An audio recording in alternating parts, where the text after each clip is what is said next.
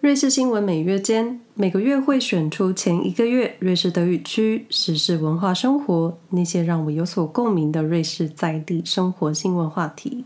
新闻来源是瑞士德语广电 Schweizer Radio u n f e n s i e。每个月选出的新闻连接都会放在说明栏位，因为是经过润饰，所以并不是以记者或是编译的角度出发。同时，因为是分享前一个月德语区新闻，所以内容上会有时间差。以上两点，还请各位听众朋友收听时留意。Renovate Switzerland 是一个行为激进的环保团体，他们有一种坚持，比如密集温和的瘫痪瑞士主要高速公路，阻断各个桥梁通行道路，或是大量的使用抗议图片和标语。他们曾经向一座联邦大楼丢了几袋油漆，并乱入了瑞士环境部长公开场合的谈话。仅仅在今年十月，Renovate Switzerland 的环保激进分子就将近十次非法瘫痪交通。这些行为被称为气候公民的不服，听起来很极端，但其他环保组织过去也曾经使用类似的激进方式进行诉求。Renovate Switzerland 成立于瑞士西部，自今年四月以来不断有所动作，而且是很多。好比四月的时候，在 l u z a n A1 公路被瘫痪，日内瓦罗纳河上的勃朗峰大桥也被瘫痪交通，或是其他地区的高速公路出口也面临一样的命运。他们向教育研究和创新国务秘书处泼漆，或是在博物馆、美术馆作品前面进行抗议。但该组织最常抗议的方式，就是安安静静的在主要交通道路上无声的瘫痪交通。越多行动，越可能引来更多保护气候的重视，也就越有可能让政治和商业团体意识到环境保护的重要，是这些环保组织的最终目的。除了丢油漆，Renovate Switzerland 其他的抗议行为都比较温和，而且都在自家网站上提前预告接下来的活动。温和是温和，但就是瘫痪了交通，影响了通勤人士。也许会有人认为，非要做到这样的扰民程度吗？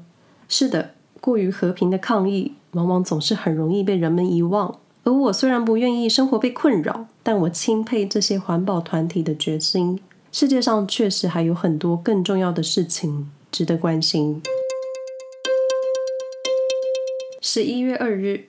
意大利山区小村庄想加入瑞士。意大利山村 Monteviasco 想成为瑞士的一份子。名叫蒙特维亚斯克的山区小村庄位于伦巴第大区海拔一千六百五十米处，距离瑞士边境提奇诺州仅仅只有两公里。坐落在马焦雷湖、蒙特雷马罗和卢加诺之间，听起来很欧洲田园诗意，美歪歪的。但自二零一八年以来，这个山区小村却过着与外界隔绝的生活。原因是作为居民唯一交通工具的缆车，在发生死亡事故之后退役。所以，如果想抵达这个小山村，你必须爬完一千四百个阶梯才能抵达。该小村希望通过加入瑞士，能解决与世隔绝的状态。然而，意大利政府似乎也没有对此采取任何行动。也就是没有经费维修缆车的意思。现在这个村庄正把自己的命运掌握在自己手中。居民写信给瑞士政府，要求将其并入瑞士。想当然尔，这封信让这个小山谷重新的引发各界对于山区修复的讨论。希望小村居民安好。一千四百个阶梯，想着我都心累了。十一月九日。ZH 一百车牌拍卖成交价格为二十二万六千法郎，折合台币七百三十七万两千四百二十七元。惊人的拍出价却没有打破 ZG 十车牌的成交价格二十三万三千瑞士法郎，折合台币约七百六十五万元的记录。我只能说，贫穷限制了我的想象。这块车牌曾经冲到三十五点零八万瑞士法郎，折合台币将近一千一百五十万元。但在拍卖局的调查下呢，该价格的出价者身份背景并没有办法证明他们有能力支付费用。为此，拍卖局取消该出价，让车牌重新竞标。在这之前，苏黎世州最贵的车牌是 ZH 八八八，在六月中旬以十九万四千瑞士法郎的价格拍出。拍出金额费用由公部门作为道路修补和其他与交通相关的经费。但是究竟是为什么，让人们愿意花一大笔钱买一块金属车牌板呢？苏黎世大学社会心理学家 Johannes wuli 给了一些说法。他说：“人们都想要归属感，就像其他人一样，希望被群体接受。但与此同时，我们又想让自己与众不同。每天每个人都在进行这样子的平衡。”当寻找特别的东西的时候，很多目光都会落在 ZH 一百上，即使这些人大多数都没有能力支付这个费用。一件特别的作品永远是一个指标。这位心理学家说道：“特别的作品最后只会属于一个人，所以你就是话题。当车主一下车的时候，就会因为这块车牌而被关切。”随着社交媒体的兴起，寻求认可已经到达了一个新的高度。如果你能站在这台车前拍下一张自己和车的合照，那么这样特别的车牌就非常适合放在社交媒体上。车牌拍卖的得标者肯定会在苏黎世街头引起人们的注意，除非他把车牌供奉在保险箱里。十一月十一日新闻：二零二三年，瑞士国铁将引进新的订阅票券服务。在瑞士，多数人出门还是开自家车通勤，因为疫情的关系，让更多人选择在家工作。在家工作就是不需要出门。为了让更多人选择搭乘交通工具，瑞士国铁准备在二零二三年引进新的订阅制票券服务。首先给各位一些瑞士搭乘大众交通工具的一些概念。瑞士乘车有三种票券可以选择：GA、半价卡，还有一般购票。在瑞士的居民一般都是选择买 GA 或是半价票。GA 就是德语一般订阅的缩写。一张 GA 成人交通卡，年费三千八百六十元瑞士法郎，折合台币十二万五千六百四十三元。订阅 GA 服务。在期间内可以享瑞士全境搭乘交通工具不需要再购票，听起来价格很惊人。但瑞士许多人是跨邦州工作的，所以购买 GA 的乘客都会计算好自己的通勤地点，来想想买一张台币要价十二万五的交通卡到底划不划算。但是在瑞士最多人使用的还是半价卡，半价卡一张年费一百八十五瑞士法郎。折合台币六千零二十一元，拥有半价卡的乘客购票一律享半价。瑞士搭乘交通工具的价格，在我个人体感来看，价格是非常高的。相信这也是许多瑞士居民会选择开车通勤的原因。瑞士国铁的车票有许多选项，像是城市票或是其他额外的服务，跟在台湾搭车只有一种票价是很不同的。二零二三年，瑞士国铁会更新新的时刻表。预计引入一项新的车票服务，乘客预付八百瑞士法郎，次年可以购买价值一千元瑞士法郎的日票或是定点路线车票。这个价格介在半价卡还有 GA 之间。二零一九年拥有 GA 的乘客大约是五十万人，二零二一年只剩下四十万。有一种说法是，疫情期间多数人不需要出门上班，在家工作就不需要通勤。买一张全年在瑞士移动的 GA 就没有太多吸引力，相对瑞士国铁来说，就需要想出更多方式来吸引乘客选择订阅制。但是购买八百元享一千元的票价服务，乘客还需要自己计算自己的平日通勤路线到底值不值。而目前窘境就是在瑞士搭乘交通工具，计算下来就是比自己开车通勤还贵。但公部门其实有一些小动作在进行，比如说苏黎世市区的停车格慢慢减少，目的就是希望更多人选择搭乘交通工具。很多习惯需要适应，所以国铁也推出一个体验服务，让乘客免费搭乘交通工具一个月，但条件就是让你的车在车库休息一个月。这个项目实施下来，对于有孩子的家庭来说，全家移动还是开车最方便。相对单身的通勤者，反而更有吸引力。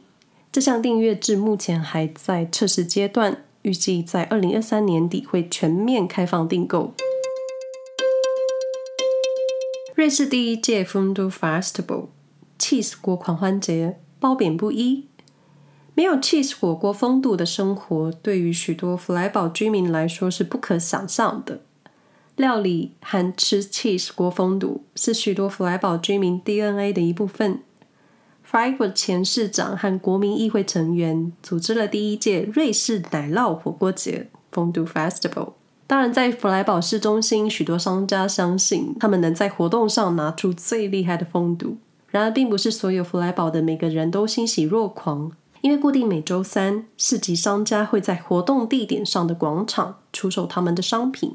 因为活动帐篷的搭建，部分商家不得不把摊位搬到狭窄的小街上。商家表示，自从搬家之后，顾客就很难找到自己喜欢的摊位。弗莱堡市场协会主席表示，因为这个 festival 让市场摊位的销售额损失了高达百分之三十，但活动的主办方认为。地方商家的损失跟他们无关，因为这是市政府该负责的。嗯，我有一种踢皮球的即视感。当然，在政治上也有政客对这个活动的批判，因为 cheese 锅帐篷内取暖的方式是用暖油加热，取暖油对环境有严重的污染，而且帐篷空间的面积如同好几户公寓这么大。取暖这件事情，就是与一个现在正在讨论的能源危机背道而驰的做法。弗莱堡前市长表示，四年前就开始筹备这个节庆，当时能源还不是个问题，而且活动没有搭建帐篷是不可能的。那目前能做到的就是完整的回收系统，百分之百使用水力发电作为供电。至于取暖油的解决方案，还在努力。毕竟，cheese 锅只能发生在冬天。来提供一些活动的相关数字封堵 Festival 于十一月十七日起连续四天，官方预计能吸引一万五千名消费者，活动预算将近百万瑞士法郎 （Eine Million Franken）。我没看错，将近三千三百万台币。好，我就安静。预计未来两年举办一次，而我目前一次风度都没吃过。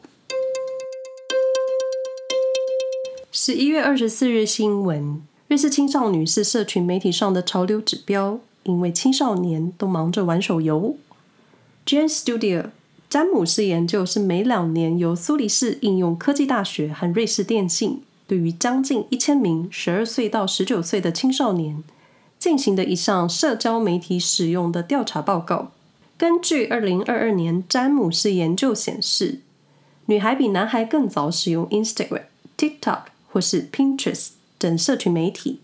根据研究，WhatsApp 是青少年使用频率最高的，其次是 Instagram 和 Snapchat。TikTok 的使用明显增加，大约三分之二的青少年经常使用 TikTok。这个数字在四年前只有百分之八，但以受欢迎程度来说，Instagram 是首位，其次是 TikTok 和 WhatsApp。然而 Facebook 在瑞士青少年中使用率只有百分之五，但在真实世界中，瑞士青少年之间的友情明显开始重质不重量。在二零一二年，瑞士青少年定期会和七个朋友见面，十年后的今天，这个数字只有五个朋友。但是在非社交媒体的休闲活动，和朋友见面是排名第一名，占百分之七十。其次是什么都不做，do nothing，百分之六十九，运动占了百分之六十六。是的，瑞士居民不论男女老少，还是很喜欢做运动的。青少年和朋友外出，他们更喜欢一起运动、逛街，或是走进大自然。所以对他们来说，散步或是去湖边、河边散步，都是瑞士少男少女们喜欢做的事。但瑞士每个人都爱散步，所以我非常能理解。目前，瑞士几乎所有年轻人都有自己的手机，而且多数人都有自己的电脑设备。十六岁以上的青少年高达百分之九十三拥有自己的电脑设备。男孩也比女孩拥有更多的数位装置，这跟男孩们在线上游戏里的消费行为有关。瑞士青少年使用智慧手机，主要还是在通信。百分之九十五的青少年使用 WhatsApp 等即时通讯软体聊天，听音乐则占了百分之九十二。多数青少年都有订阅各种网络平台，百分之四十七的人订阅了 Spotify 等音乐和串流影音媒体平台。线上游戏的订阅占了百分之二十一，只有百分之五的人订阅线上杂志。十二岁至十九岁的青少年在周间平均一天使用手机三小时，在周末一天中，这个数字是四小时十五分钟。凡事都有一体两面，社群网络也是。性骚扰和网络霸凌依旧是全世界青少年使用智慧手机的一个隐形问题，瑞士青少年也不例外。根据研究报告指出，网络霸凌和性骚扰等负面经验正在增加，而对个人隐私的保护却在减少。几乎一半的受访者表示，他们曾在网络上遇过陌生人有着不怀好意的性骚扰。百分之三十八的人曾在聊天过程中看到或是知道其他人传播有关他们自己的假消息或是冒犯的讯息。百分之四十七的青少女曾有收过不雅照的经验。男生则是百分之二十。这个世界资讯太多，取得讯息的管道多元，希望大家在各种阅听平台都有自己的判断力。使用社群没有问题，而是我们的使用方式。如果你是为人父母，请教育孩子如何保护自己。